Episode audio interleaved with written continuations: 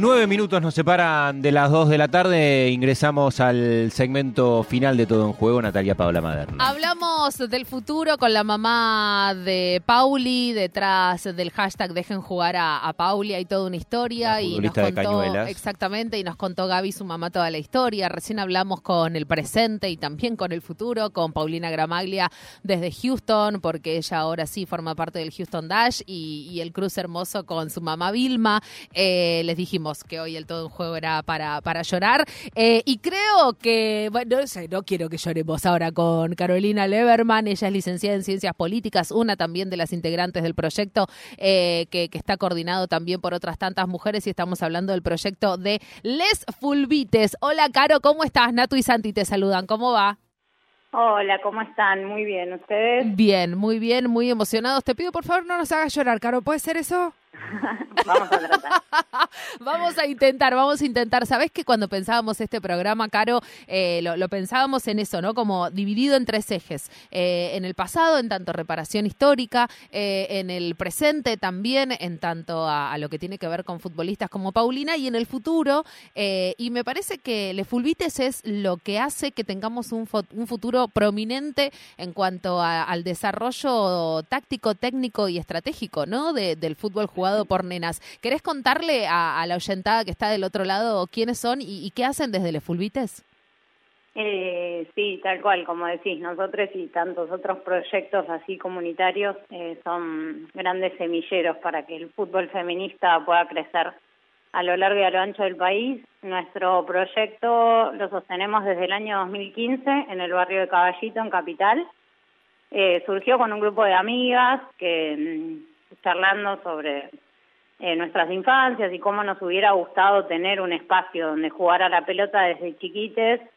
Eh, se nos ocurrió generarlo en, en una plaza de caballito que, que nos quedaba cerca eh, y empezamos la convocatoria así por flyers en escuelitas de, de la zona y en los comercios y se empezó a armar en el 2015 y empezaron a venir eh, nenas, en principio era una escuelita solo de nenas eh, entre 4 y 13 años tenemos. Hoy son como 100 más o menos que están participando del espacio. Increíble. sí, es un espacio comunitario, abierto, recreativo. Eh, entonces también es muy rotativo, como que vienen cuando pueden y tienen ganas, pero saben siempre que el espacio está. Hay algunas que, que lo sostienen hace muchos años y para nosotros es hermoso poder encarar el fútbol desde esa perspectiva eh, más recreativa y del disfrute y del juego y de que de que ellas lo vean como su derecho, que les fue negado en muchos otros espacios y que nos fue negado a muchas generaciones anteriores, bueno, con todo esto que hablan del pasado, desde las pioneras y toda la lucha del fútbol femenino y feminista desde principios de siglo, nos fue negado siempre el derecho al juego. Entonces, eh, inspiradas también las compañeras de la nuestra, que tienen un súper laburo ahí en la 31, eh, armamos armamos esta escuelita, que bueno, por suerte hace siete años que ininterrumpidamente la podemos sostener de forma militante.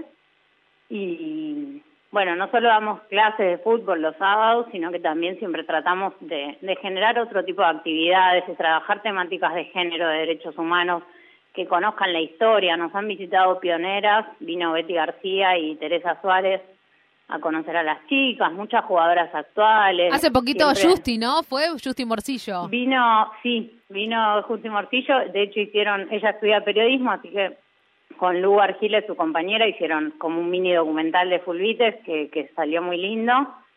Así que siempre agradecemos un montón a quienes visibilizan el espacio y a los peques que lo sostienen, a las familias. Eh, se arma como una comunidad muy linda en torno al espacio. ¿Sabes que quería preguntarte por eso, por la comunidad, ¿no? Porque ahí, entre todas las transformaciones que se van dando en algunos ámbitos, en el del fútbol puntualmente, eh, las comunidades se van construyendo también. ¿Cómo, cuál, es la experiencia de ustedes en esto, en, eh, la mirada que, tenían por ahí eh, algunos niños que habituados a otro por ahí o a comportamientos distintos, hoy anacrónicos en relación al fútbol y al ver que participan pibas, evidentemente eso se va transformando para lo que sucedía en décadas anteriores. ¿Cómo es la, la construcción de esa comunidad con todos los aprendizajes también que hay para todos en eso, no? Sí, ni hablar. Eh, la plaza donde funcionamos, que es la Giordano Bruno, en general el 98% del tiempo está ocupada por varones cis, esas dos canchitas de fútbol que hay.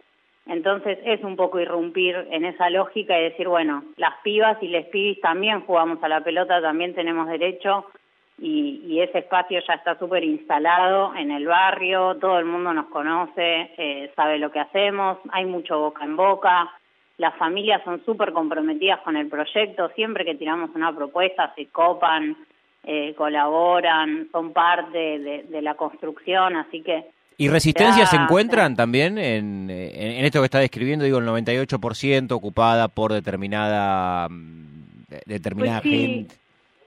A veces hemos tenido algunas situaciones, no sé, de un papá que venga con el hijo varón a patear a la plaza y decirnos, bueno, ustedes no pueden ocupar toda la cancha, esto es un espacio público. Bueno, sí, justamente es un espacio público. Nosotras tenemos esta escuelita, están 25 nenas haciendo una clase de fútbol, un entrenamiento. Eh, pero bueno, más allá de eso, no, no nos fue tan difícil ocupar el espacio, lo consensuamos con la otra escuelita de varones que funciona al lado nuestro Hoy en día también nuestro espacio es mixto, así que los varones eh, cis también pueden venir a, participar. Eso fue como, como un, cambio que fuimos haciendo a lo largo del tiempo porque apostamos a un deporte para todos y sobre todo desde los más chiquites tratamos de fomentar eso, siempre respetando que sea un espacio seguro para las pibas. Esa es nuestra principal prioridad. Fundamental. sí, o sea, si si se dan situaciones medio incómodas ya no es la idea. Pero hasta ahora no, nos ha funcionado bien lo del espacio mixto para les más peques.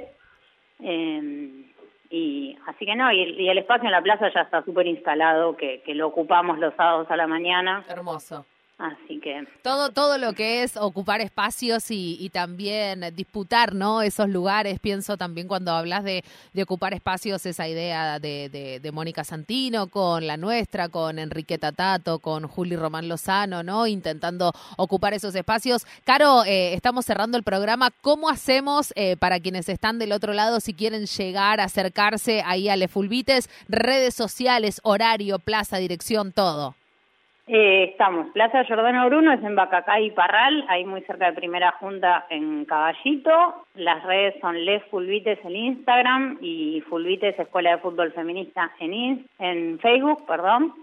Eh, pueden acercarse directamente a la plaza, estamos de 10 a 1 los, los sábados eh, y bueno, aspiramos a que estos espacios crezcan y que también en los clubes eh, sigan habilitando el fútbol femenino y que, las pibas tengan otra posibilidad de crecimiento, porque lo que nosotras brindamos sabemos que es muy recreativo, muy limitado y es para despertar eso y generar espacio, pero después hace falta que la profesionalización sea real y desde, desde las infantiles que en los clubes haya formación para las pibas desde ahí eh, para adelante, ¿no? Digo, todo lo que tiene que ver con la inversión. Caro, te mandamos un abrazo y feliz día también para vos, vieja.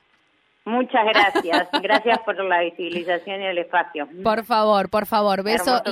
y, gracias por lo que hacen ustedes también, ¿eh? porque me parece que es ahí desde los barrios donde empezamos a ocupar esos espacios. Te mandamos un beso grande. Abrazo grande a todos. Beso, beso, beso.